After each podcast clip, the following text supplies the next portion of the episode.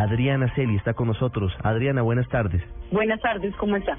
Adriana, han pasado tres años desde la muerte de su hermana, de Rosalvira Celi. ¿Cómo recibe usted eh, la decisión del Congreso en las últimas horas, en los últimos días, de haber sacado adelante la ley que lleva honoríficamente el nombre de su hermana, la ley que cataloga el feminicidio como un delito autónomo? Bueno, es de verdad un trabajo, un agradecimiento también a tantas mujeres que han venido luchando, es en honor a todas las mujeres que han sido víctimas de feminicidio, es un poco de resarcir ese dolor, un poco de, de reparación, un poquito de justicia. Creo que con esto, si bien no sirve para el caso de mi hermana, eh, sí tenemos una herramienta para las demás mujeres, para nosotras que estamos aquí y pues luchando por nuestros derechos. Adriana, usted me dice que es un trabajo largo, una lucha de años. ¿Qué ocurrió con su vida? ¿Qué ocurrió con esa lucha una vez matan a, a Rosalvira? ¿Usted decide ponerse la camiseta y sacar adelante este tipo de iniciativas? Claro que sí, yo quiero dejar como muy, muy claro y, enseñarles un poquito de pronto a las mujeres que no debemos temer al denunciar que nos quedar calladas y ese es el resultado que estamos viendo ahorita eh, con todo lo que ha sucedido en el caso de mi hermana. Si yo me hubiera quedado callada en ese momento, pues hubiera sido caso más de los miles de miles que han sufrido las familias eh, colombianas. Entonces creo que, que este trabajo, y no solamente mío, porque esto detrás de esto vienen muchas mujeres mujeres, las propuestas del proyecto de ley y justicia, la doctora Isabela Gatón, la bancada de mujeres, la Secretaría Distrital de la Mujer, es un conjunto y de las organizaciones. Adriana, ¿por qué decidió usted eh, hace tres años revelar el caso de su hermana, hacerlo visible, ir a los medios, eh, denunciar y contar a todo el mundo? Porque me parecía muy injusto en una sociedad y en un estado que, en el que estamos con, con tantas leyes y con tantas cosas realmente tenemos a favor que mi hermana hubiera sufrido tantas eh, violencias porque no es por parte de un agresor, de un, de un compañero de ella, sino de, de un estado en general, de un de la justicia, del 123, del, del hospital, inclusive de la fiscalía, porque este criminal no tendría por qué estar en la, en la calle cuando ya había matado a una mujer que casi que en las mismas condiciones que mi hermana. Entonces esa es la decisión que yo tomo de visibilizar las barreras que existen y, y mostrarle a la sociedad qué es lo que está pasando y por qué está pasando. ¿Usted toma la decisión tan pronto ocurren los hechos o toma la decisión de visibilizar la terrible historia de Rosalvira Celi una vez eh, comienzan a a producirse esa cadena de, de errores, esa cadena de negligencias desde la línea 1, 2, 3, desde el hospital, desde la fiscalía. Eh, ¿Usted en qué momento toma exactamente la determinación? ¿Cuando no la atienden o cuando la fiscalía eh, simplemente no responde?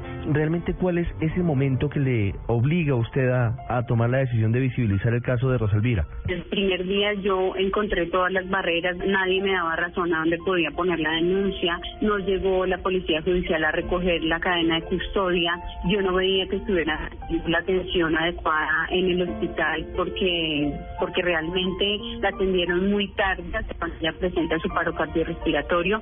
Eh, cuando me doy cuenta de tantas negligencias y cuando obviamente me entero que este criminal ya había hecho todas estas otras fechorías, eh, pues también digo, no, aquí es mucho lo que nos toca trabajar y, y si, no, si bien no podemos reparar a mi hermana, no la volvemos a tener acá, pues por lo menos que sea una herramienta para nosotras las mujeres de, de Colombia. Adriana, ¿cómo ve la tipificación de las penas para este delito autónomo que ahora es el feminicidio? Es decir, el asesinato de mujeres o el maltrato a las mujeres con ocasión de género. Las penas van ahora hasta los 50 años de prisión.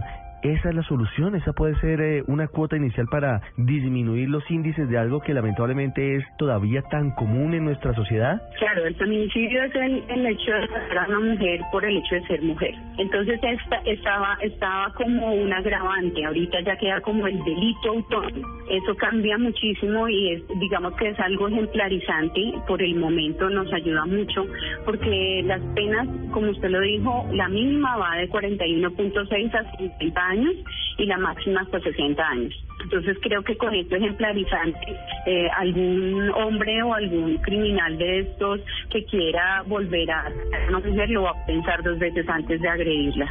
Adriana, ¿cómo ve usted que mientras estaba aprobando en el Congreso esta ley que endurece las penas para quienes agreden o matan a mujeres en el país, se estaba dejando en libertad desde la fiscalía a alias JJ, el paramilitar que había reconocido haber violado y secuestrado a la periodista Ginette Bedoya. Es algo de coherencia cuando realmente, como usted lo está comentando, mientras están eh, sancionando por el otro lado la fiscalía está dándole salida a un criminal. Y vuelvo y digo, un criminal como el que mató a mi hermana, que lo dejaron suelto la primera vez y luego hizo y deshizo con las demás mujeres. O sea, hay una cosa que es muy importante y es la cátedra, esta ley es algo que se solicita, que es una cátedra para las universidades en las carreras de Derecho y de Psicología, en Derecho en Derechos Humanos y en Género que creo que eso también nos ayuda mucho a trabajar en la sociedad, a visibilizar, a sensibilizar y a saber el por qué nos matan por el hecho de ser mujeres.